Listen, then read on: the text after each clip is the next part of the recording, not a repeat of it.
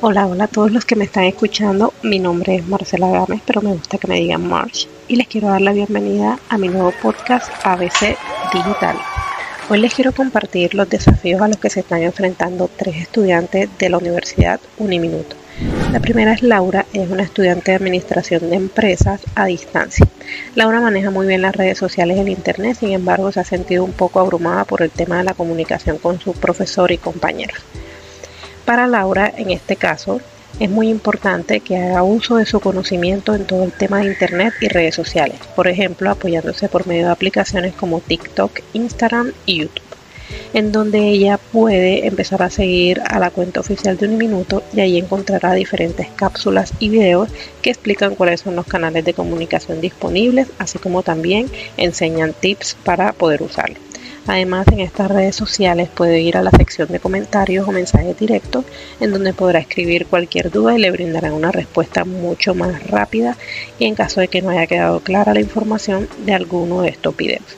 Además, en plataformas como YouTube, Laura podrá entender de una mejor forma cómo ingresar a plataformas de aula virtual. Eh, talleres, por ejemplo, tutorías y espacios de clases virtuales en donde pueda aprovechar para despejar dudas directamente con los profesores y también con los estudiantes. En el segundo caso tenemos a Andrés, quien estudia trabajo social en la modalidad presencial y él está un poco confundido debido a que su carrera profesional también tiene una parte virtual. Entonces no se siente muy preparado porque ha tenido mala experiencia con esta forma de estudio. Lo que le podemos recomendar a Andrés algunas estrategias pues, para que se adapte un poco mejor a este tema. Tenemos, por ejemplo, que sepa organizarse, debe contar con una agenda donde pueda llevar un orden de sus materias o, por ejemplo, un planificador, un calendario o una aplicación que le permita tener programado esos días o esas fechas en las que debe presentar algún trabajo o algún examen importante para que no se le vaya a pasar la fecha.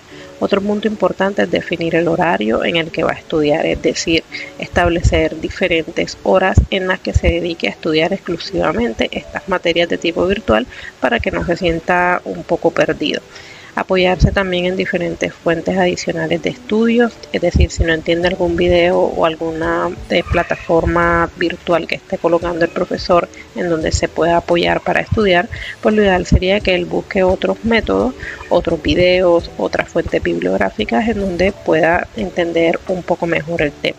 Y por último, tener un espacio adecuado en donde pueda estudiar tranquilamente, no se distraiga y pues le pueda dedicar el 100% de su estudio pues a, esta, a este espacio.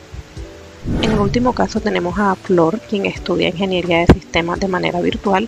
Ella trabaja durante el día, tiene dos hijos, así que estudiar de forma remota es súper difícil, además que las plataformas se le hace un poco complicado de entender, sobre todo la de Microsoft 365. Entonces, ¿qué conocimientos debe tener que considero que son necesarios? Por ejemplo, manejar el correo institucional y tener una clave que sea muy fácil de recordar, porque pues esto le permitirá ingresar a todas las plataformas dentro de un minuto.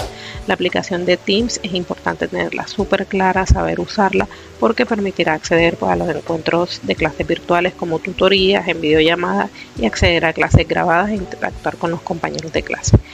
También puede acceder con Microsoft eh, Office 365, puede acceder a Word, Excel, PowerPoint online sin necesidad de tenerlos descargados en el computador.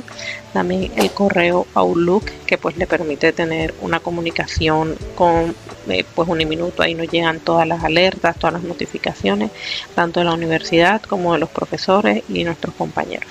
Además, con eh, Microsoft Office 365 puede tener acceso en cualquier dispositivo, celular, PC, tablet, sin importar si es Android o si es Mac, eh, puede estar conectada en cualquier lugar.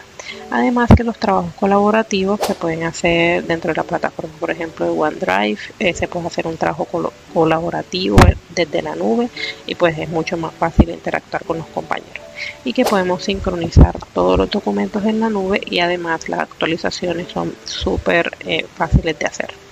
Así que si estás viviendo alguna situación similar a la de estos compañeros, pues bueno, aquí te dejé unos tips que espero que te funcionen y que me acompañen en mi próximo episodio. Bye.